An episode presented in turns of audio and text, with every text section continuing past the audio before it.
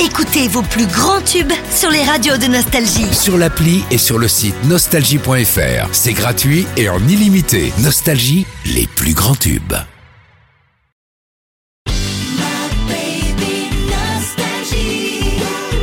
L'instant Céronne sur Nostalgie.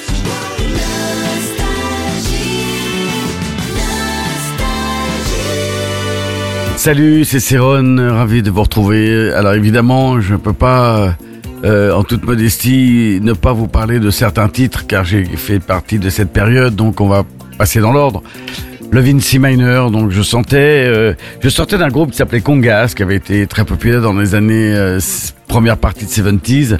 J'avais deux percussionnistes, un de chaque côté, et dans le milieu de nos performances, chacun partait en solo, et c'est là où j'ai découvert ce pied tous les temps avec la charlet et d'installer une rythmique euh, vraiment fixe pour pouvoir qu'il s'é- qu'il s'éclate et qu'il joue dessus un petit peu comme une boîte à rythme qui n'existait pas à l'époque, euh, les boîtes à rythme. Et quand j'ai fait la Vinci Mania, première chose que je me suis dit, je veux pas être en challenge pour que ça passe en radio, donc je vais faire un titre très très long. Déjà que ça va me donner le temps de faire plein d'arrangements que j'aime.